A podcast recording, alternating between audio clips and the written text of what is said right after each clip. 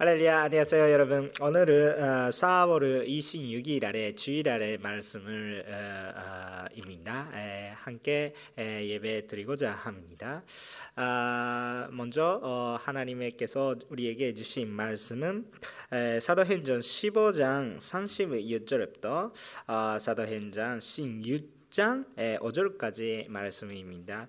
우리 전도사님께서 낭독해 주시겠습니다. 며칠이 지나자 바울이 바나바에게 말했습니다. 우리가 주의 말씀을 전했던 도시마다 모두 다시 방문해 그들이 어떻게 지내고 있는지 알아봅시다. 바나바는 마가라고도 하는 요한을 함께 데리고 갈 생각이었지만 바울은 그를 데려가는 것이 현명한 처사가 아니라고 생각했습니다. 마가 요한은 전에 밤빌리아에서 그들을 떠나 그 사역의 끝까지 함께하지 않았기 때문입니다. 이 일로 심한 말다툼 끝에 바울과 바나바는 서로 갈라서게 됐습니다. 바나바는 마가를 데리고 배를 타고 키프로스로 갔습니다. 바울은 신라를 선택해 주의 은혜를 간구하는 형제들의 환송을 받으면서 안디옥을 떠났습니다. 바울은 시리아와 길리기아를 거쳐가면서 교회들을 강건케 했습니다. 바울은 더베에 갔다가 루스드라로 갔습니다. 그곳에는 디모데라는 제자가 살고 있었습니다. 그 어머니는 유대 사람으로서 믿는 사람이었지만 그 아버지는 그리스 사람이었습니다. 디모데는 루스드라와 이고니온의 형제들에게 칭찬받는 사람이었습니다. 바울은 전도 여행에 그를 데려가고 싶었습니다. 그래서 그 지역에 사는 유대 사람들 때문에 그에게 할례를 주었습니다. 그것은 그의 아버지가 그리스 사람이라는 사실을 그들 모두가 알고 있었기 때문입니다. 그들은 여러 도시들을 다니며 예루살렘의 사도들과 장로들이 결정한 규정을 신자들에게 전하며 지키게 했습니다. 이렇게 해서 교회들은 믿음 안에서 더욱 굳건해지고 그 수가 날마다 늘어났습니다. 아멘 감사합니다. 에, 오늘도 어, 코로나 바이러스 어, 영향 때문에 우리가 아, 예배 가정에서 드리게 되어, 되고 있는데 에, 우리 그런 어려운 상황 동안에서도 주님과 아, 함께 각자 장소마다 한 마음으로 어, 예배 드릴 수 있는 어, 어, 은혜를 주님한테 감사드리고 있습니다. 우리가 아, 예배할 때 그 함께 참 중복 기도를 하고 싶은 마음이 많이 있습니다. 아, 지금 병원에서 일이 하시는 분들 아, 그리고 여러 가지 경제 상황이 어려우신 분들 그리고 건강 상황은 코로나만 말고 코로나 또 있겠지만 그런 것도 있고 어, 그런 모든 사람들이 에, 지키기 위해 에, 그리고 어, 위로가 필요하신 분들이 그리고 고독의 관리를 느끼지 않은 것을 위해 에, 그리고 사회적으로 그 아주 어, 연약감을 느끼시는 분들이 또 있다고 합니다. 아, 그렇기 때문에 그 모든 분들이 그냥 하나님께서 지키시도록 그 함께 기도하고 싶은 마음이 있습니다. 그리고 지난주에 우리의 사랑하는 손도님네 한 분이 에, 그 어, 암 때문에 소정하시는 사건도 있었습니다. 아, 그렇기 때문에 여러분과 함께 위로의 기도를 하고 싶다고 생각도 합니다. 잠깐 목사가 기도한 다음에 그 말씀 속으로 들어가겠습니다. 기도하겠습니다. 할렐루야 하나님 아버지 우리 교회 맘 말고 어, 엉 이르봉 엉 세상에 다 그 흔들어가고 있는 모습이 보입니다만 주여 지금 또그 어, 코로나 바이러스에 대적을 위해서 어, 일이 하시는 에, 그 모든 아, 분들이 에, 정말 어, 듣기 에, 그 어, 위려 관계로서 어, 일이 하시는 에, 선도님들이 참 하나님께서 기억하여 주시고 어, 도와주시옵소서. 아, 그리고 여러 가지 어려운 속에 계시는 분들이 건강과 경제가 관계가 여러 가지 어려운 속에 있는 분들이 모두 다 하나님께서 잘 지켜주시고 어, 정말 위로하여 주시기 바랍니다. 그리고 이런 상황 동안에서 사람들과 만나지 못하고 어, 정말 위로 아, 외롭다고 생각하시는 분들이 혹시 계시면 정말 그 하나님께서 위로해 주시고 우리가 한 공동체로서 참 서로가 사모할 수 있는 우리 모습을 회복되게 하여 주시옵소서 특히 소정하시는 가족을 갖고 계시는 분들이 하나님께서 위로해 주시고 어, 정말 하나님의 그 어, 위로가 우리 도하여서도 나타나게 하여 주시옵소서 감사드리며 예수님의 이름으로 기도드립니다. 아멘. 할렐루야 감사합니다. 아, 그러면 오늘 말씀입니다. 아, 오늘 성경 말씀 구절은 아주 어, 그 드라마틱 한 아, 그런 음, 그 부분입니다. 에, 드디어 바울의 그제두 두 번째 하는 그 선교 여행이 시작된 것입니다. 아, 그 지난주까지는 아, 유명한 예루살렘 회의랑 이야기였습니다. 아, 지금까지 에, 유대 유, 대교회 그냥 그, 그, 하나다 이렇게 생각을 하고 있었던 그런 그런 어, 유대교회 여러 가지 있는 바 안에서 이르바라고 생각도 하고 있었던 그런 그리스천들이 에, 그 유대교와 아, 결별을 하면서 앞으로는 우리는 기독교인다, 그리스도인다, 아, 그리고 어, 그 기독교다 이렇게 완전히 선포하는 결정적인 일지가 아, 에르사렘 회의였다고 말씀할 수 있습니다. 에, 크리스천들은 그런 율법에 계속해서 속박받고 있는 그런 그 구원이 아니라 아, 율법을 통하여서도 어, 회반되면서 어, 이제는 예수님을 구원주라고 믿는 그 믿음으로만으로서 어, 그 우리가 구원 받아낼 수 있는 복음으로 우리가 아, 그 어, 사는 것이다 이렇게 선포하게 되는 것입니다. 그러니까 완전히 새로운 스테이지가 되는 거죠. 그때까지는 율법과 뭔가 관계가 있는 그런 구원이었지만 이제는 뭐 율법은 상관없는 새로운 예수님을 믿는 아, 믿음으로 어, 그랬기 때문에 크리스찬이 되는 것처럼 기독교가 되는 거죠. 뭐 벌써 유대교가 마르고 기독교가 되는 역사가 시작하는 것이죠. 아, 그런데 에, 그 새로운 스테이지가 아, 새로운 단계에 들어갔기 때문에 에, 그, 그 선교에 대한 아, 가속도가 아, 더 늘어났습니다. 아, 그, 더 오히려 많은 선도님들이 에, 복음을 어, 전하고 어, 그리고 어, 위로하고 싶다 아, 이런 생각이 많은 깊은 마음을 통하여서 나타. 나타나는 것입니다. 그렇기 때문에 바나바 바울이 그냥 이야기하면서 아, 지금까지 아, 그 여러 가지 전도하고 왔는 아, 그런 여러분들이 한테 위로하고 하러 가고 싶다 이런 마음이 에, 생기는 것입니다. 예, 근데 에, 그렇게 실제적으로 될 때 이제까지 함께 기쁨과 아, 그리고 고생도 함께 해왔던 어, 그런 어, 같이 하는 동행자랑 그 헤어짐이 또 있고요. 어, 그리고 새롭게 그 어, 하나님께서 주시는 아, 동행자가 아, 하나님께서 주시고 또 새로운 그 모습도 보게 되는 것입니다. 아, 여러 가지 사람들과 만났다가 헤어졌다가 그렇게 하시면서 어, 더 오히려 복음을 아, 그 확장하는 모습을 에, 보면서 아, 우리가 오늘 보고 싶은 것이 뭐냐면 어, 사람들이한테 연약감이 있, 있어도 우리가 사람으로서 연약감이 있어도 주님을 믿는 사람이 계속 늘어났고 어, 어, 그렇게 복음을 확장하시는 하나님의 역사 아, 아름다움을 우리가 알고 은혜를 받고 싶다고 생각합니다. 오늘 두 가지의 포인트로 어, 말씀을 전하고자 합니다. 에, 첫 번째가 뭐냐면 우리 복음을 위해서도 잃지 못하는 교회 모습이 있더라도 주님께서 역사하신다. 우리가 복음을 위해서라도 잃지가 못하는 그런 연약감이 있더라도 주님께서 역사하신다는 것입니다. 오늘 어, 말씀 36절을 읽겠습니다. 며칠이 지나자 바울이 바나바에게 말했습니다. 우리가 주의 말씀을 전했던 도시마다 모두 다시 방문해 그들이 어떻게 지내고 있는지 알아봅시다. 예, 이렇게 써 있습니다. 며칠이 지나면 그 에르사렘 회의의 결과가 아, 안디옥의 교회까지 그냥 그 전달을 된그 며칠이 지난 거죠.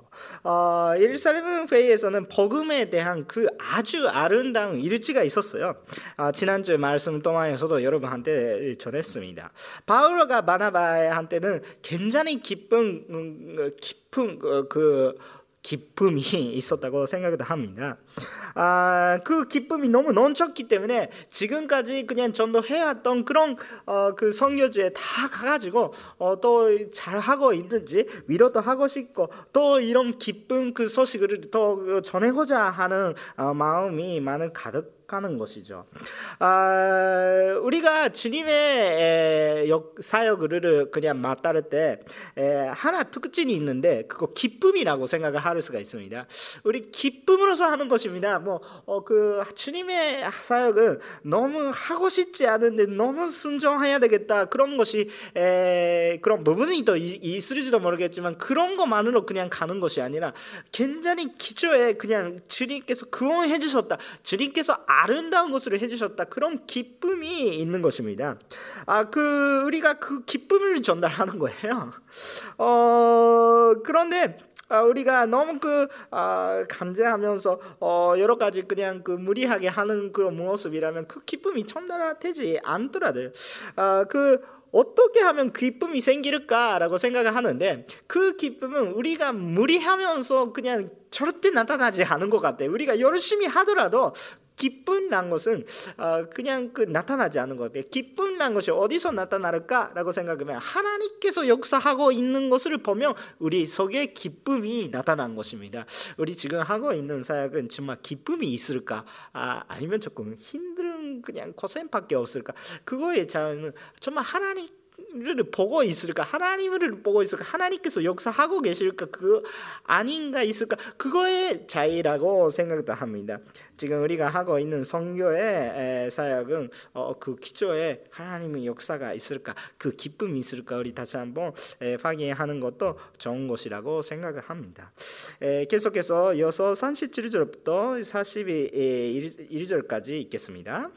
바나바는 마가라고도 하는 요한을 함께 데리고 갈 생각이었지만 바울은 그를 데려가는 것이 현명한 처사가 아니라고 생각했습니다.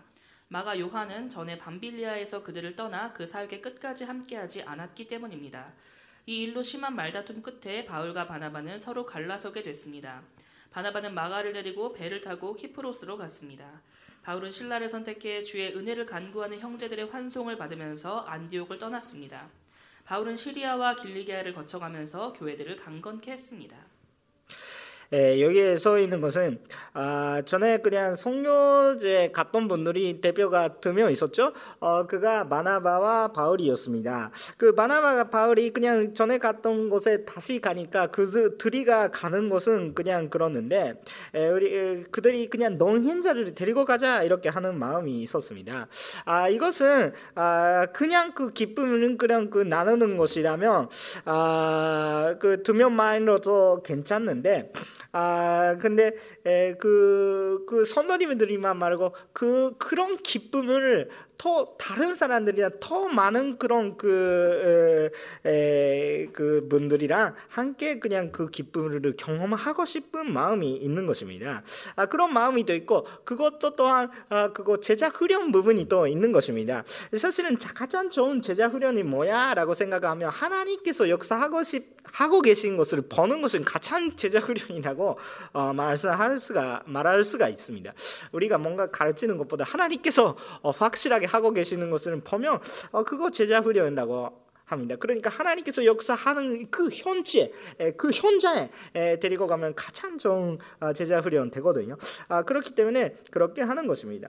아, 그 그리스도의 제자와 아, 그, 그 교회가 성장하는 모습은 같이 주님의 사역을 함께 똑같이 그 현장에서 그 타이밍에서 똑같은 것을 경험하는 것이 가장 최고다라고 생각도 합니다. 그래서 교회에서도 우리 다 모아 예배 드리거나 아, 함께 비전 보거나 함께 사역하는 경험은 아, 참 의미가 있겠다고 생각을 합니다. 아, 그런 의미로서 우리가 빨리 그 이런 코로나 연현이 지나가 우리가 함께 모이는 그런 그 예배가 드릴 수 있으면 좋겠다. 정말 소원합니다. 진짜 그 갈망합니다. 다만 지금 하나님께서 우리에게 허락해 주신 때는 서로가 하나님께서 보내주신 흩어지는 우리가 아, 상한을 보면서도 우리 진짜 하나님의 앞에 나아가야 되는 아, 그런 예배 회복도 하나님께서 시키시는 것 같아서 아, 어느 쪽에 좋은지나 잘 말할 수가 없는데 따로따로 있더라도 어, 그냥 그 어, 물리적인 현장은 그런 따로따로 있겠지만 또 따로따로 있는 그곳에서 더 많은 그 은혜가 있고 우리 그래도 한 마음으로 주님 앞에 예배 드리고 있는 아, 그런 마음이 에, 같이 가져갈 수 있으면 아주 좋지 않을까라고 하면서 지금 또 연상 예배 드리고 있는 것입니다. 우리 한 마음으로 되줬으면 좋겠고요. 어, 빨리 지금 상한을 회복되는 것을 아, 원하지만 지금 하나님께서 주시는 그 현장 상한 통화여서도 우리 주님의 앞에 에, 정말 아, 나아가고 싶다라고 생각을 합니다. 마, 아무래도 이런 상한 통화에서 동행자를 선택해야 되는 상황이 되는데 바나바는 아, 이렇게 여기에 마가라고 이렇게 이야기하는 어, 요한을 그 선택하는 것입니다. 아, 이 요한은 참 중요한 마가 아, 복음소서는 마가 아, 참 중요한 사람이 데리고 가자고 하는 것입니다. 그런데 바울은 다른 사람이 선택했습니다. 아, 그분이 실라라는 사람이십니다. 그분이 그 에르살렘에서 데리고 오는 것이죠. 에르살렘 회의의 결과를 함께 선포하기 위해서 에르살렘부터 안티오키까지 데리고 오는 아, 그런 아주 아, 그 소리가 아, 그, 어, 그 이야기가 좋은 분이십니다. 아, 그렇기 때문에 좋은 리더십이었죠. 아, 그분과 함께 가려고 했습니다. 결국은 바나바와 바울이 타로 타로 가기로 했어요. 타로 타로. 그럼 헤어지는 것입니다. 그냥 평안하게 헤어지는 것이 아니라 아주 싸우면서 헤어졌습니다. 아, 좋지 않은 모습이죠, 사실은. 아, 그런데 아, 그 바울이 그 어디에 갔나 이렇게 아, 생각을 하는데요.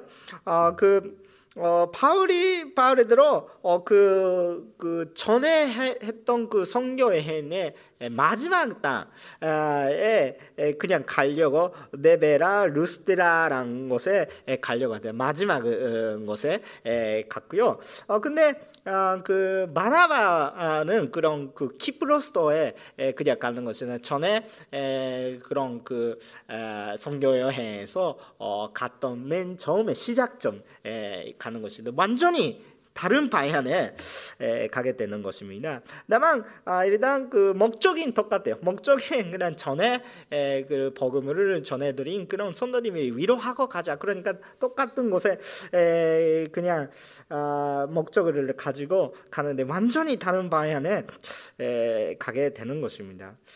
아, 왜 이런 그 상황이 돼버렸을까라고 생각하는데 이, 게 배경에 에, 사도행전 13장 13절에 써 있는 것 같습니다.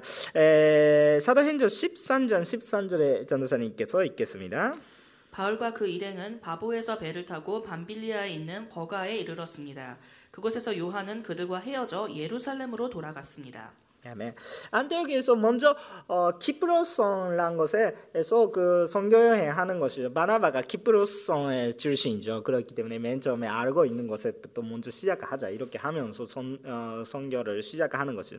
근데 키프로스는 선이 었기 때문에 알아서는 왔다 갔다가 못 돼요. 그냥 배에 타야 되니까. 근데 배에 타면서 아, 팜피리아라는 곳에까지 아, 그냥 가는 것입니다. 아, 그 키프로스의 성교가 그냥 팜피리아라는 곳에까지 갔는데 에, 거, 거기는 지금 어디 있냐 이렇게 생각하면 어, 타악기가 있는데 타악기에 그냥 그 지중해의 중앙 쪽에 남쪽의 회가 아마 조금 어떻게 생각하면 뭐 타악기가 이렇게 있으면 이, 이 여전도다 이렇게 생각하시면 되는데 막 일단 에, 거기에 갔어요. 일단 배를 에, 타면서 어, 해를 넘어가는 거죠. 어, 그렇다면 어, 타악기 또 예루살렘까지 그냥 반필이라는 곳에 가, 면 어, 그냥 아, 그 아, 탄으로 연결되고 있었기 때문에 걸어서도 갈 수 있는 것이죠. 그 그때 거기에 갔다면 어, 그 마가가 아, 그냥 그 바울가 마나바에 타락하지 못했던 것이죠. 어, 그렇기 때문에 알아서 그냥 혼자 아, 예루살렘에 에, 갔어요. 도망갔다고 이야기하도 괜찮지 않을까라고 생각을 합니다. 아, 왜냐하면 어, 그, 그, 오늘 말씀이 38절에 보면, 어, 바울이 굉장히 심한 그 되도록, 어, 그냥 간하게 그냥 마가는 데리고 가를 수 없다. 이런 그 자세를 보면, 그때 헤어짐이 편안하게 헤어지는 것이나 이유가 있어서 그렇게 되는 것이 아닌 모습이 아마, 아마 좋지 않은 모습을 통하여서 헤어졌다. 아, 라고, 어, 묵상할 수 있습니다. 아, 그렇기 때문에 에, 그 그런 배경이 있었기 때문에 다시 한번 그 마가를 데리고 갈 수가 없다고 아, 이렇게 이야기하는 것입니다. 오히려 더 어, 힘들게 되니까 아, 마가는 지금 안 되겠다 이렇게 말씀하는 것입니다. 아, 그 마나 아, 그 바울인 그, 어, 그 마가를 그 어, 잘려버렸는데 근데 마나바는 다른 생각이 있었습니다. 에, 마나바는 다시 한번 마가한테 기회를 줘야 되겠다 아, 이렇게 생각하고 있는 것입니다. 생각하면 어, 원래 이 마나바와 바울이 둘이 조금 그 어, 그런 성격이었다라고 생각도 할 수 있습니다. 바울은 뭐 할 때에서도 어, 열심히 에, 그리고 어, 극단적으로 어, 그래도 어, 확실하게 모든 것은 어, 조밀하게 에, 그냥 하는 아, 성격입니다. 아, 그 복음 성경에 위해서 그런 성격이 아주 좋은 것입니다. 흔들리지도 않고 그 고백에 다 다른 것. 어 그냥 아, 조금만라도 받아들이지 않는 아니 그원이 받는 것이 그원이 받는 것이다. 어떻게 하더라도 어 그 주님이 예수님을 믿어야 되겠어요. 이렇게 그냥 아, 아, 아 확실하게 선포하니까 성경 복음 위해서는 아 복음 성경 위해서는 아주 아주 아, 좋은 그 성격이라고 생각을 합니다. 하나님께서 그런 분이 써주셨죠.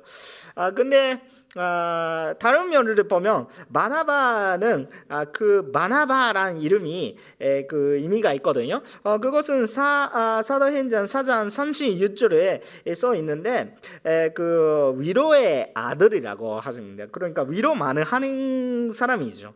어, 오늘 말씀이 조금 전에라도 어, 사도행전 15장 25절에는 에르사렘 그 회의의 에, 결과를 같이 에, 전달할 때 아, 그 같이 선포하는 그런 그 어, 리더분들이 마나바를 소개할 때 일부러 저 형용사를 붙이더라도요. 어, 그 어떻게 하면서 그 마나바를 소개하는가라고 생각하면 사랑하는 우리의 현재라고 써 있는 것입니다. 아그 어, 마나바를 소개할 때만 사랑하는 우리의 현재. 그러니까 마라바는 많은 그런 사랑을 받고 있는 사람들이 그 유명하는 거예요. 그 마라 마나바 싫어하는 사람이 거의 없어요. 아, 마나바도 그런 성격이 있으니까 아마 원수는 많이 에, 없었다고 생각도 합니다. 아, 그 정도 마나바는 그 어, 애정이 많고 어, 정말 그 어, 부드러운 사람이고 어, 사람들이 이기는 사람이었다고 어, 생각합니다. 어, 또 보고 싶은 것은 에, 사도행전 9장 26절부터 27절, 사도행전 9장 26절부터 27절까지 이거는 적당히 읽어주시면 좋겠네요. 사울은 예루살렘으로 올라가서 제자들과 교제하려고 했으나 그들은 사울이 제자가 된 것을 믿지 않고 모두 그를 두려워했습니다. 그러나 바나바는 사울을 데리고 사도들에게 가서 사울이 길에서 어떻게 주를 보았으며 주께서 그에게 말씀하신 것과 담에색에서 그가 예수의 이름을 담대하게 전한 것을 그들에게 이야기해 주었습니다. 그러니까 아, 여기 보면 마나바가 없다면 어, 바울 아, 그 당시에는 이름이 사울이었지만 아, 그 바울이 자체도 그냥 교회에 못 들어가는 그런 모습이 있었습니다. 왜냐하면 바울가 아직 그 크리스천을 어, 많이 심하게 박해하고 있었던 어, 그런 각오가 있었기 때문입니다. 사람들이 교회 모든 사람들이 바울가 왔다면 뭐 끝이다 이렇게 생각하는 정도로 어, 그냥 그 많은 그분들이 바울을 어, 두려워했죠. 어, 음, 그렇기 때문에 얼마나 바울가 변했다 이렇게 소식은 들었더라도 그거 진짜 믿을 수가 없는 소식이죠. 였죠. 근데 하나님께서 그렇게 해주셨지만 그러니까 기쁨이 생기는 것이죠. 다만 아, 그거 위해서 그 사람들이 한테 아, 그 중회자 아, 그러니까 괜찮다. 아, 하나님께서 여기서 해주셨다 이렇게 이야기해 주시는 분이 누구였다 이렇게 생각하면 여기에 서 있는 마나바입니다. 그러니까 마나바가 없다면 바울 사울은 아, 그 교회에 못 들어왔다라고 또 생각을 할 수 있는 사람입니다. 그러니까 이런 식으로 보면 마나바는 아직 미숙한 사람을 그냥 그 어, 도와주고 어, 그리고 기우고 어, 정말 세워주는 어, 그런 그 것을 어, 막 사명감을 가지고 어, 그리고 기쁨이 더 있었다. 아, 이런 것이 아닐까라고 생각을 합니다. 이런 식으로 이야기하면 어, 바울은 많이 마음이 답답한 분이고 어, 그 바나바는 아주 부드럽고 좋은 분이다. 바울은 조금 그 너무 세지 않을까? 아, 바나바는 역시 서, 그 선숙가는 사람이 아닌가라고 느끼는데 에, 조금만 생각하면 그렇지 않다고도 이야기할 수 있습니다. 이번에는 어, 그 바울의 바울의대로 그냥 자기 주장을 열심히 했는데 에, 확실히 싸움이 된 것은 센 사람이나 센 사람이 만나지 않으면 그런 그 싸움이 되지 않거든요. 사실은 마나바 자체도 자기 주장을 세게 했습니다. 이렇게 콕 해야 되겠다. 이렇게 콕 해야 되겠다. 마가르를 반드시 데리고 가야 되겠다. 다른 방법이 더 있었을지도 모르겠지만 그렇게 에, 말씀을 하는 것입니다. 아, 그 의미를 보면 마나바 자체도 어, 부드러운 게 부드러운데 자기가 갖고 있었던 어, 그 사명감을 가지고 어, 정말 강하게 세게 에, 그냥 아, 나타나는 아, 그런 모습이 또 있었지 않을까라고도 생각도 합니다. 그런 모습이 있었기 때문에 바울과 마나바나 저, 첫 번째 성교 여행 그냥 갈 수가 있었던 것이죠. 그렇지 않으면 그 못하겠다고 생각도 합니다. 에, 다만 그 제 두 번째 하는 그런 그 선교 여행이 첫 번째부터 뭐 시작부터 어, 저 일지간이 없어요. 음, 그 정말 복음을 위해서는 일치해야 되거든요. 어, 참 아름다운 모습을 가, 가야 되는데 그 둘이는 싸워서 헤어지면서 아, 가는 것입니다. 사실은 그거는 짱 한마디로 어, 좋은 모습이다라고는 절대 말할 수가 없는 것이죠. 사실은 그 문열이 되면서 지금 싸우면서 나가는 것입니다. 사실은 에, 그게 안타까운 것이라고 또 생각을 할 수가 있습니다. 에, 확실하게 여기서도 그 예루살렘 회에서 많은 싸움이 있었는데 일치한 모습처럼 여기서도 일치하고 있었으면 또 축복이 된그 성교행 됐을 수 있는 가능성은 있었죠. 어, 그 역사이시고 그 하나님께서 하신 것이니까 혹시나 이런 것은 필요 없다고 또 생각도 할 수가 있겠지만 다른 그런 모습이 또 있을 수 있는 가능성이 있었습니다. 하나님 계획선 선에서 생각하면 그런 것을 없다고도 생각할 수가 있겠지만 아, 다만 아, 그런 모습이 또 있을 수도 있었어요. 아, 근데 어, 그 그렇게 하면서 그냥 그 헤어지는데도 불구하고 바울은 혼자서 가는 것이 아니라 아, 바나바도 혼자서 가는 것이 아니라 아, 바울은 새로운 신라랑 동행자를 같이 고생하시는 어, 분들은 그 찾아올 수가 있고요. 마나바는 원래대로 마가랑 새롭지 않은데 원래부터 그런데 그 지난번에는 조금 어, 그 미스겠던 어, 그런 분이 있겠지만 다시 한번 하고자 하는 어, 그 사람들과 함께 하면서 어, 그 생각하면 한 팀 또 두 팀이 되는 것입니다. 그, 이렇게 생각하면 성교의 그냥 힘이 에, 그냥 두 배가 됐다고 생각을 할 수가 있는 것입니다. 두 배, 두배 이상 속도로 어, 그 사람들이 한테 영적인 어, 그 어, 결례를 하게 되는 것이죠. 어, 그들은 그 이르지는 못했어요. 사실은 안타까운 것입니다.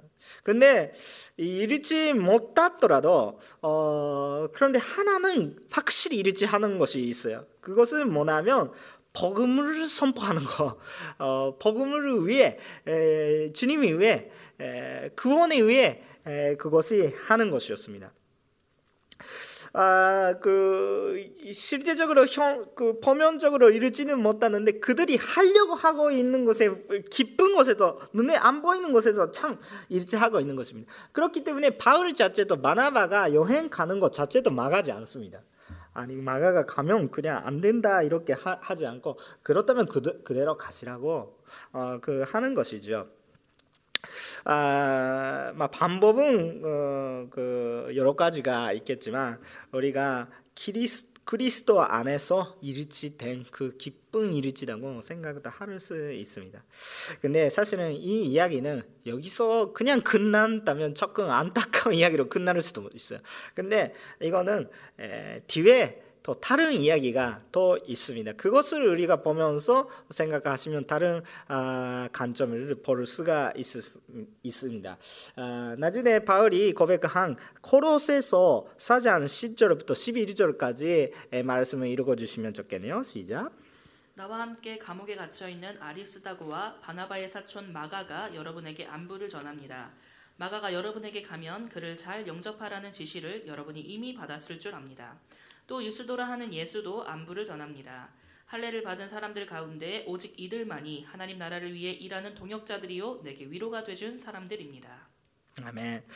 에, 여기 코로세서는 어떤 곳에서 그냥 바울이 있었을까라고 생각하면 코로세서는 굉장히 에, 그 나중에 에, 바울 자체가 아, 그 로마에서 그냥 그, 어, 그 어, 그냥 그 재판을 받기 전에 기다리고 있는 상황이 있는데 그 감옥 속에서 썼죠. 그러니까 어, 그 바울이 인생의 맨 마지막 쪽에 그 썼던 편지라고 이야기할 수가 있습니다. 진짜 마지막 중에 마지막이라고 이야기할 수가 있어요. 나이 때문에 그러지 말고 그냥 그 순교 때문에 그런 이야기인데 근데 에, 거기서 감옥 속에서 그냥 그 그래도 어, 지금까지 에, 그 교회를 세웠는데 그 교회 교회를 참 어, 견례하고 싶다, 위로하고 싶다고 하면서 거기서 어, 그 편지를 몇 가지 써가지고 그 중에 하나입니다.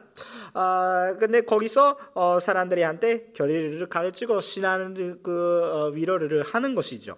아 근데 그그 그 감옥 속에 마지막 끝까지 세 명이 남았다. 그러니까 많은 사람들이랑 어, 그 바울이 만났는데 결국은 가장 그 감옥 속에서 같이 있을 수 있는 분이 많지 않잖아요. 아, 그런데 그 자기 자신 또 그런 그, 아, 그 생명의 위험이 있는데도 불구하고 어, 끝까지 바울과 함께 있었던 세 명밖에 없었다. 그런 어, 그 다른 사람이 더 사역을 맡은 역할이 있어가지고 어, 그냥 도망가는 거 아닌가? 근데 파손되는데 끝까지 세 명이 남았다. 그 중에 하나가 하나가 누구세요? 그때 찰려버렸던 마가가 있는 거예요. 여러분 그런 역사가 있어요. 그 바, 바울은 이 사람이 저럴 안 된다 이렇게 이야기하고 있는 거예요. 근데 이때는 바울은 마지막 그때는 마가를 데리고 진짜 농행자다. 나를 위로하는 사람이다. 세 명밖에 없는데 그 중에 마가다. 이렇게 확실하게 고백하는 것입니다. 이게 그냥 우리 인생 생각하면서도 굉장히 심하게 헤어졌던 사람이 다시 한번 만나서 진짜 우리 동행자다 이렇게 이야기할 수 있는 게 이게 자체가 하나님의 역사예요. 우리가 절대 같이 있을 수 없는 사람이 같이 있는 거예요. 가장 힘들 때 같이 있는 거예요. 그게 진짜 깊은 곳에서 이르지 못한다면 할 수가 없는 것입니다. 우리 그리스도인들이 또 그렇게 합니다. 그 교회 안에서도 헤어짐이 여러 가지 있더라도 어, 정말 그 우리는 깊은 곳에서 하나가 되고 있는 현재 자매라고 어, 정말 그리스도의 복음 안에서는 어떻게 싫어하든 좋아하든 그러 하나가 될 수밖에 없고 그원의 앞에서는 다 똑같다고 어, 그렇게 생각하면서 우리 이렇게 할 수, 지금이 어렵더라도 반드시 이렇게 할수 있다고 그런 희망이 주시는 그런 상황입니다. 여기에 성경적에 확실하게 어떤 사건이 있었는지 몰라요. 몰랐는데 그 둘이가 정말 주님을 구하면서 열심히 신앙생활을 하고 있었던 것을 아, 그거는 예상할 수가 있고요. 바울 쪽에는 얼마나 그런 하는지 그냥 사도행전에 기록되어 있는 것입니다. 아, 우리들이 미숙하더라도 이렇게 유지할 수 있습니다. 그런 식으로 하면서 원래 마나바가 이렇게 간하게 그냥 그 바울이 잘 못됐다 이렇게 이야기하는데 그런데 그런 그 상한 동안에서도 또 마나바도 그 마가르를 미숙했던 그런 마가르를 잘 키우고 자 위로하고 또 다시 한번 정말 그 위험한 곳에서도 도망가지 않은 제자가 된 것까지 그런 그 봐주셨던 것이죠. 마나바도 잘못된 거 아니에요. 바울도 잘못된 거 아니었어요.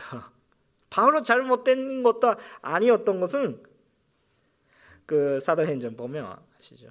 잘못된 거 아니었지만 미스가리는 많아봐도 바울도 미스갔던 거죠. 그래도 그 중에 예수님께서 역사하시고 오히려 더 성숙하고 확실하게 예수님을 믿는 믿음으로서 되는 사람으로서 더 성숙하게 그리고 더 아름다운 일지를 주시기 위해 이런 사건이 있었다고 생각도 합니다. 우리가 이런 이런 그 사건을 보면서 아 복음을 위해서라도 복음을 전달하는 전달하는 거다 이렇게 생각하더라도 그 방법과 아 여러 가지 생각 때문에 그 잃지 못하는 그런 교회 모습이 보이더라고요. 다만 그래도 하나님께서 그 연약감, 그 아쉬움이 속에서도 하나님께서 역사하시고 참 좋은 일지가 되게 하여 주시는 분이십니다. 그렇기 때문에 우리가 그거 위해서 아주 기대감을 가지고 오늘 이런 여러 가지 어려움이 있더라도 우리 겸손하게 주님께서 뭘 원하고 계시는지 계속해서 구하셔야 됩니다. 두 번째가 뭐냐면 새로운 만남 그리고 순전을 통하여서 복음을 확장된다. 아, 그것을 나누겠습니다. 에, 오늘 말씀은 신유장 1절부터 2절까지 읽겠습니다. 바울은 더베에 갔다가 루스드라로 갔습니다. 그곳에는 디모데라는 제자가 살고 있었습니다. 그 어머니는 유대 사람으로서 믿는 사람이었지만 그 아버지는 그리스 사람이었습니다. 디모데는 루스드라와 이고니온의 형제들에게 칭찬받는 사람이었습니다. 아멘. 여기서 그 첫 번째 성경에서 맨 마지막 그 부분이 갔던 것이 네베랑 아, 그 루스테라라는 것이거든요. 아 근데 거기에 갔어요. 갔다면 거기서 새로운 그 제자에 만나는 것입니다. 아주 좋은 키파서에 만나는 것입니다. 디모데라는 사람이랑 아, 만나게 되는데 아, 이분이 바울의 인생 동안에서도 참 중요한 사람인 중에 하나가 되는 것입니다. 아, 바울 자신도 어, 디모데 때문에 위로 위로도 받고 어, 그리고 디모데 때문에 에, 그 바울의 선교의 사역이 아주 분성하게 됐다고도 이야기할 수가 있습니다. 이 디모데는 여기에 써 있었던 것 같이 유대인이기도 하고 이방인이기도 하고 어, 그런 사람이었습니다. 아, 버지가 헤라인 그리고 어머니가 유대인이었죠. 어, 그리고 또 중요한 것이 뭐 칭찬받는 사람이 아, 그냥 이야기가 좋은 것이죠. 어, 그런 게 그런 사람이 어디 있을까 아주 힘든데 찾기가 아, 그런데 복음을 전하기 위해서는 아, 특히 성결한 그런 현장에서는 아주 좋은 인재라고 생각도 합니다. 어, 이것은 개인적인 생각입니다. 어, 확실하게 써 있지 않지만 이 디모데는 아주 고생하신 사람이 아니었을까라고 생각도 합니다. 아, 그 성교 위해서 고생하는 뜻이 아니라 아, 그, 그 예수님이 믿기 전에부터 고생 아주 하신 사람이 아니었을까라고 생각도 합니다. 왜냐하면 문화와 문화의 중간에서 굉장히 고생했다고 생각도 합니다. 아, 예를 들면 유대인이기도 하고 헤라인이기도 한다 이런 이야기는 유대인이 아니기도 하고 헤라인이 아니기도 한다 아, 이런 것입니다. 어, 혹시 이 연산을 보고 있는 사람들이 문화와 문화 속에 그냥 가운데 계시는 사람들이 많아서 그것은 참 이, 해가 가시는 분들이 더 많지 않을까라고 생각합니다. 아, 일본 문화만 그냥 알고 있다, 한국 문화만 알고 있다. 이렇게 절대 느끼지 않는 그런 그 사이에 있는 사람이 고생, 에, 그 아, 일본 사람이 있기도 하고 그 한국 사람이 또 하고 어, 그런 고생하시는 분들이 굉장히 많습니다. 그거는 어, 원래대로 그냥 일본 사람, 아, 그 한국 사람, 아, 그냥 그냥 순순한 그런 문화 속에 있는 사람이 절대 그냥 변형할 수 없는 힘듦이 있어요. 그 힘듦이라고도 생각도 하지만 그것은 은혜이기도 합니다. 아, 그 디모데가 대단한 것이 그래도 불구하고 사람들부터 칭찬받고 있는 거예요. 그렇다면 그거는 얼마나 고생한지 얼마나 고생한지 아, 느낍니다. 이 글자를 읽으면서도 그렇게 느낍니다. 아, 그럼 어느 쪽에 가려고 하면 핍박 많이 받거든요. 근데 그, 거기서 정말 칭찬받는 사람이었어요. 그게 대단한 것이구나라고 생각을 했습니다. 많은 노력이 있었지 않을까라고 생각을 합니다. 그런데 하나님께서 그런 고생하시는 분들이 써주시더라고요. 아, 그런 그냥 순순한 문화권에 있는 사람들은 그냥 문화와 문화의 중간에 있는 사람이 참 성교에 가를 수 있는 은혜가 있더라고요. 우리 너무 고생하신 것은 절대 하나님께서 어, 그 무의미하게 우리들이 고생시키지 않더라도 그렇게 정말 그 아, 주님의 그 역사를 보고 싶습니다. 아, 그런데 아, 참 특별한 사건이 생깁니다. 3절 말씀입니다. 시작. 바울은 전도 여행에 그를 데려가고 싶었습니다. 그래서 그 지역에 사는 유대 사람들 때문에 그에게 할례를 주었습니다. 그것은 그의 아버지가 그리스 사람이라는 사실을 그들 모두가 알고 있었기 때문입니다. 아멘. 할례란 것이 뭐냐면 할례란 것이 유대인이 유대인이다 하는 그런 증거이기도 해요. 어, 그런데 참 여기서 그 심볼라이즈하는 그런 사건이에요. 이거 어, 디모데는 할례를 받지 않고 있었어요. 그런데 그 바울이 그 할례 받아라고 하는 것입니다. 근데 거기서 그 의문이 그 생깁니다. 그왜 어, 바울이 그냥 할례를 줬냐? 왜냐하면 에르사렘 회에서 그만큼 이방인의 할례를 받는 필요가 없다. 그원 받기 위해서 할례를 받는 필요성이 전혀 없다. 이렇게 간하게 주장하는 바울의 자체가 왜 디모데한테 할례를 줬냐 라고 생각을 하는 것입니다. 아, 사실은 디모데는 판단이 참 어려운 그 상황이시죠. 아, 왜냐하면 아까도 말씀을 하는데 유대인이기도 하고 헤라인이기도 하고 유대인이다 이렇게 이야기하면 그냥 그 할례 필요하지 않을까 필요하지 않을까보다 원래 그냥 유대인이니까 할례 마땅하지 않을까라고 생각을 하는데 아, 그 이방인이다 이렇게도 이야기할 수 있습니다. 아, 할례 필요 있을까 없을까? 사실은 어, 에르사렘 회의 결정은 할례와 구원이 상관없다. 혹시 할례가 그 우리한테서도 굉장히 그, 어, 그 관계가 있다면 어, 저는 할례는 안 했거든요. 근데 그 아주 아픈 마음을 가지면서 할례를 해야 되겠어요. 근데 나는 할례는 안 했어요. 안 했으니까 그건 못 받고 있는가 이렇게 저는 목사까지 하고 있는데 그원이 못 받고 있을까 그거 아니거든요. 그러니까 할례와 구원이 상관없다. 아, 이런 구원에 대해서 할래는 그냥 상관없는 거예요. 아, 근데 다메르로 보면 근데 칼레를 금지하고 있는 것도 아니에요. 이거는 조금 조심스럽게 들어야 되는 첫 번째는 할례와 그원의 관계가 없는 거예요. 근데 예, 할례를 아, 하면 절대 안 되겠다 이렇게 이야기하는 것도 아니에요. 그러니까 할례 하는 것은 어, 그 의미가 없겠지 구원에 대해서는 의미가 없겠지만 어, 취미로서 하는 것은 괜찮다고 이렇게 이야기하는 거예요.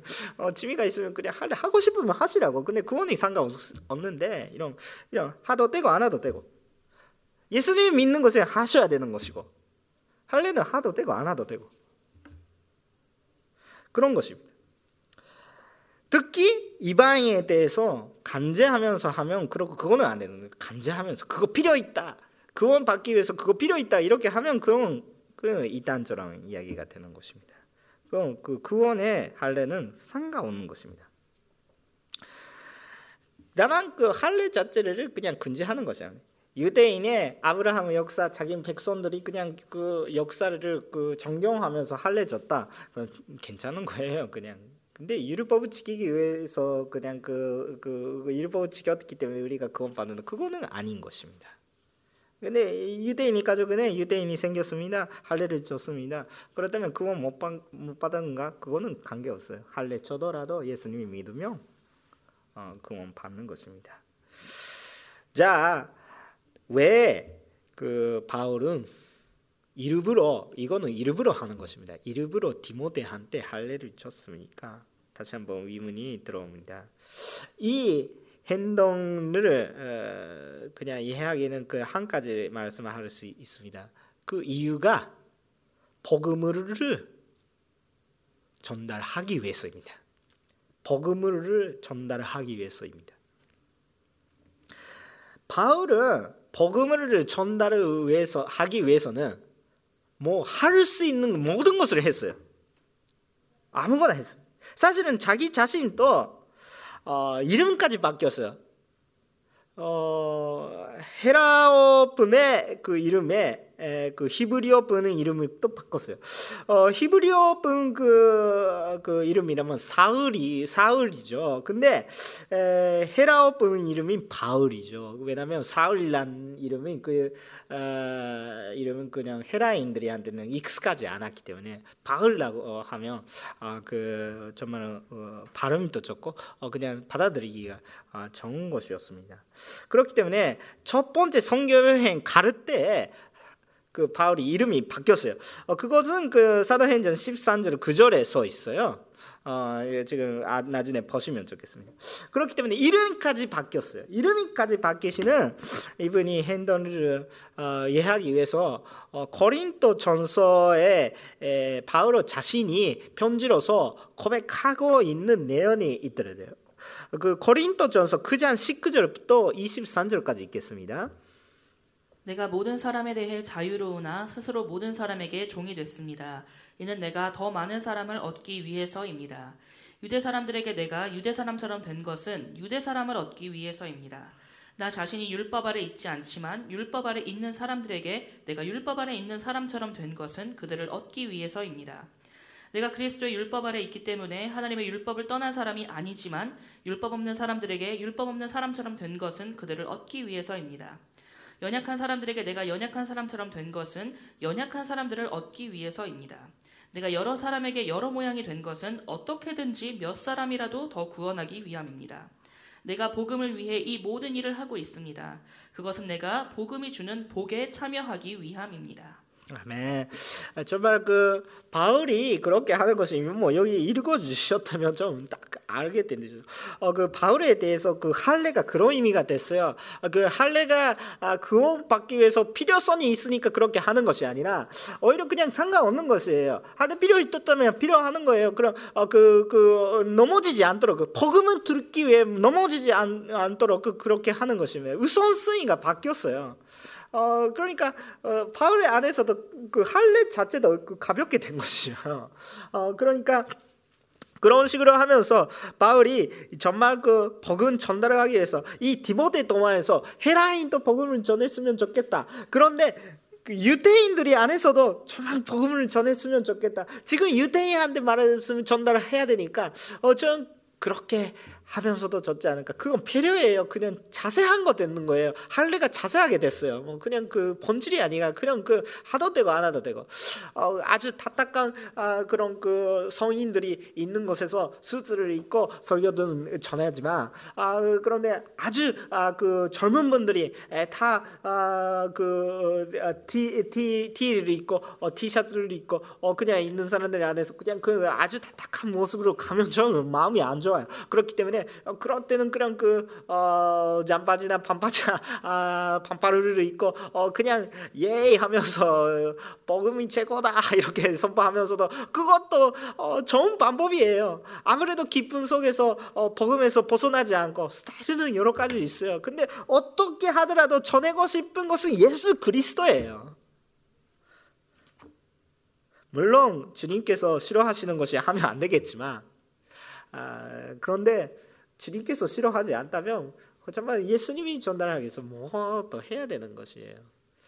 아, 그 아, 목사랑 입장 되면 정말 그 멋있게 말씀을 전달을 하는 것만 아니고 아 그냥 아이들 속에서 아 이렇게 하면서 베비시다 하면서도 예수님 믿으라 이렇게 하면 하면서도 뭔가 찜찜이 맞고 아그 아름다운데 이렇게 하면서도 해야 되는 거고 아 가끔씩 그냥 그 아주 아주 아 그냥 그 어, 그 사회에서 그 지위가 있으신 분들이라면 잘 존재도 있고 그렇게 정말 그 그런 사람들이 받, 받기 전에고 아주 아, 그 어, 지혜를 쓰고 어, 말씀을 전달해야 될 때가 있어요. 항상 똑같이 똑같이 하는 것이 아니라 그 상황에 그 사람이 맞아서 예수님도 마찬가지잖아요. 예수님도 우리에 맞아서 맞으셨습니다. 예수님께서 그냥 하나님의 모습을 우리한테 심판 받을 수밖에 없어요. 근데 우리처럼 연약한 모습을 통해서 여기까지 내려오시는 것이죠. 복음을 전달을 하는 사람이 내려가야 되거든요. 어, 그런 모습이 를 보여주신 것이죠. 사실은 어, 바울의 자체는 그 할례를 주는 거 싫어했죠. 그런데 일부러 하는 것입니다. 아, 그런 식으로 보면서 어, 참 바울이 복음에 대해 순종하는 것이죠. 자기 생각만 그런 훈련입니다. 4절 5절을 읽겠습니다. 그들은 여러 도시들을 다니며 예루살렘의 사도들과 장로들이 결정한 규정을 신자들에게 전하며 지키게 했습니다. 이렇게 해서 교회들은 믿음 안에서 더욱 굳건해지고 그 수가 날마다 늘어났습니다. 아멘.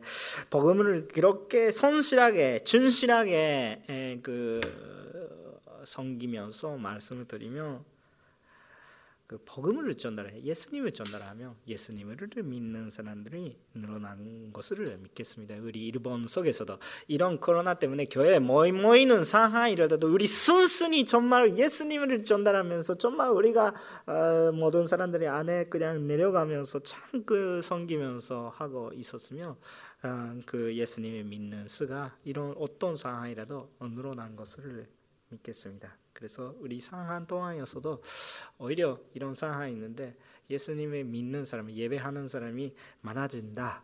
확실히 믿겠습니다. 여러분도 그렇게 하시면서 예배하셔야 되고 어, 정말 그, 그거, 그거기 위해서 우리 애써야 되는 것입니다.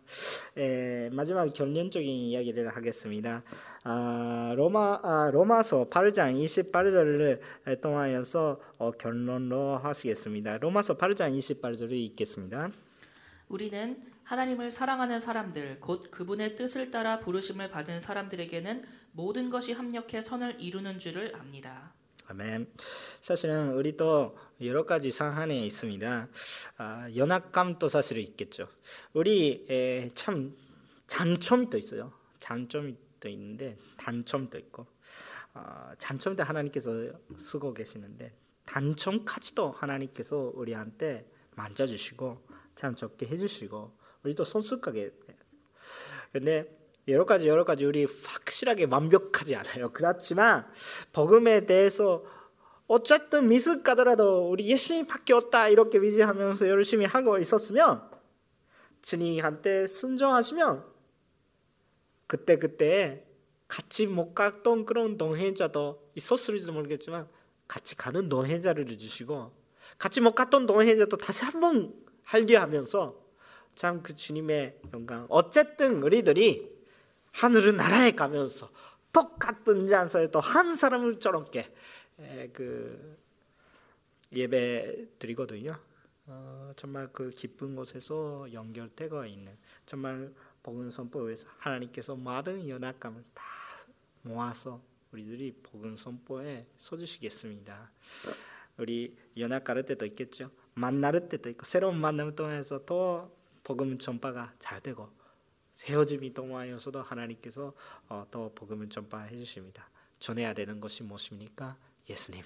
예수님을 믿고 예수님의 기쁨을 전달하기 위해서 우리 연약하더라도 만난더라도 헤어지더라도 주님에서 떠나지 않고 정말 주님과 함께 나아가는 축복을 어, 받는 어, 요코하마 온리교회 선도님이 여러분 저와 여러분 어, 예수님의 믿는 모든 선도님이 되시기를 간절히 기도합니다. 기도드리겠습니다. 할렐루야 하나님의 아버지 감사드립니다. 주님께서 우리에게 은혜를 주시니 오늘 또 예배 드릴 수 있게 허락해 주셨습니다. 우리 함께 모이지 못하는 것이 아쉽지만 근데 한 곳에 한 곳에서 주님께서 주신 은혜가 있으니 아, 그 우리가 정말 그 어, 사랑 아, 하나님을 사랑하는 마음을 가지고 어, 정말 그 손실하게 에, 정말 예배 드릴 수 있게 하여 주시옵소서. 한 사람이 한 사람이 드리고 있는 에, 그 장소마다 어, 우리들이 지금 한 곳에서 예배 드리지 못하는데 우리 여기에 에, 그 예배 드리고 있는 많은 교회가 지금 생겼다고 생각할 수가 있습니다. 주여 기대합니다. 아, 이럴 때 우리가 예배 회복을 기도를 굉장히 원합니다. 예수님의 복음의 힘을 굉장히 믿겠습니다. 우리 연약함까지 쓰시는 어, 연약함이 통하여서도 어, 역사하시는 예수님의 역사를 우리가 확실히 느끼고 알고 정말 경험하고 싶다고 생각합니다. 그래서 정말 주님께서 어, 여러분을 결례하시면서 함께 계시는 것을 믿고 우리가 흩어지는 상황이지만 아, 정말 주님이 동하여서 깊은 곳에서 연결되면서 그래도 어려운 상황 속에서도 계속해서 복을 선포하게 하여 주시옵소서. 우리 연약감을 만져주시고 주여 어, 우리가 더 손숙하게 되면서 더 일치되게 하여 주시옵소서 모든 것을 감사드리며 예수님의 이름으로 기도드리겠습니다. 아멘. 할렐루야 감사합니다. 오늘 그 강거 몇 가지 하시겠습니다. 지난주에 강거했던 그한그 어, 성교 어, 클래스 선서 어, 공부 클래스만 조금 한국말로 번역되고 있어서 좀 어떻게 배우면 좋은지 모르겠는데 에, 다음 주부터 시작하기로 했습니다. 다음 주랑 이야기가 막 5월에 3일부터 맞죠? 그 5월에 3일 주일날에 또 하는 것을 하겠습니다. 아, 시간은 주일날에 이 예배가 아, 있는데 예배 끝난 후에 11시 반부터 12시 반 사이에 하겠습니다.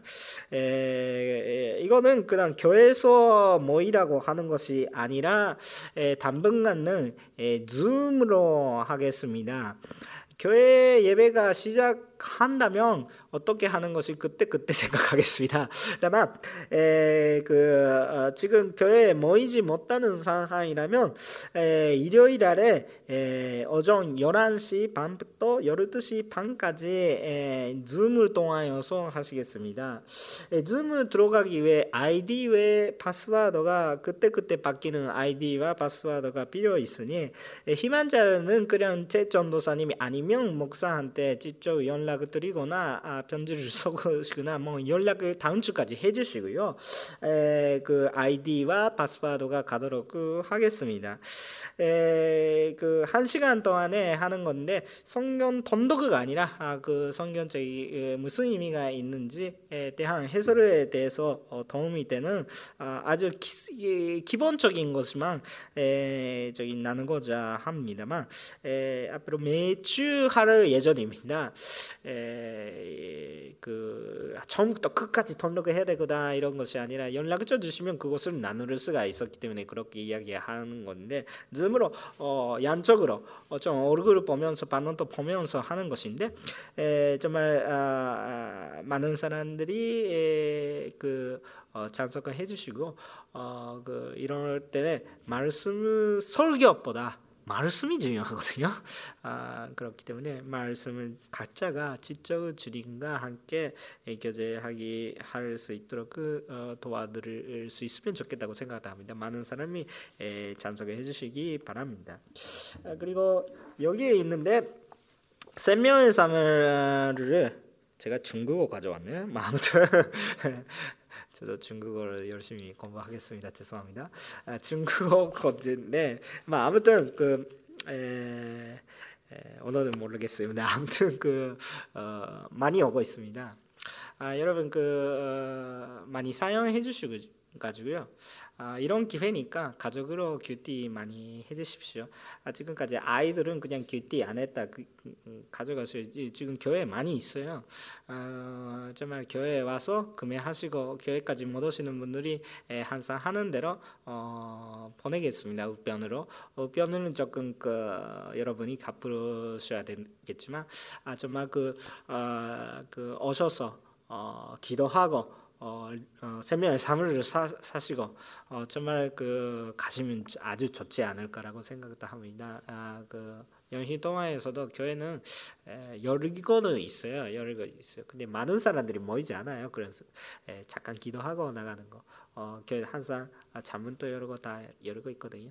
어, 어, 리빙 라이프 어, 생명의 사물을 어, 살아오시고 잠깐 기도하고 어, 주님 앞에 나가시고 어, 말씀 자기 것만 말고 어, 가족 거를 사셔가지고 어, 정말 그런 회복이 되셨으면 참 좋겠다고 생각합니다. 또 마지막 한 가지 에, 지금 여러 가지 교회 사안을 강고하고 있는 에, 카카오톡, 이메일, 에, 라인 여러 가지 등등해서 연락을 많이 가고 있었는데 중복도 있고 어, 그리고 빠지고 계신 분들이 또 있고 여러 가지 계속해서 고민했습니다. 이번 일주일 동안여서 많은 사람들이가 상의해가지고 어, 그 그룹 그 연락망을 아, 그냥 아, 그 만들었습니다. 혹시나 그 거, 거기에서 빠지고 계신 분들이 에, 있을지도 모르겠습니다. 우리 열심히 생각을 했는데 에, 혹시나 참 그 많이 사역하고 있는 사람이 오히려 좀 빠지고 있는 상황이 있으면 그분이 있겠지 이렇게 생각하면서 그런데 에, 그 많이 그런 하면서 그런 했거든요. 어, 그렇기 때문에 에, 많은 사람들이 다 아, 그 들어가고 있다고 생각합니다. 기본적으로 큐티 그룹 중심적으로 했는데 큐티 그룹도 아니에요. 근데 에, 그렇게 하면서 어, 그룹 만들었습니다. 앞으로 그거 통하여서 연락을 가도록 그 하겠습니다. 에, 다음 주부터 그렇게 하려고 하고 있는데 첫 번째는 조금 갔다가 안, 갔, 안 갔다가 이렇게 할지도 모르겠습니다. 양해해 주시고요. 혹시 연락을 안 오시는 분들이 교회 꼭 연락을 해주시고요. 어, 그리고 홈페이지 잘 보- 봐주시기 바랍니다.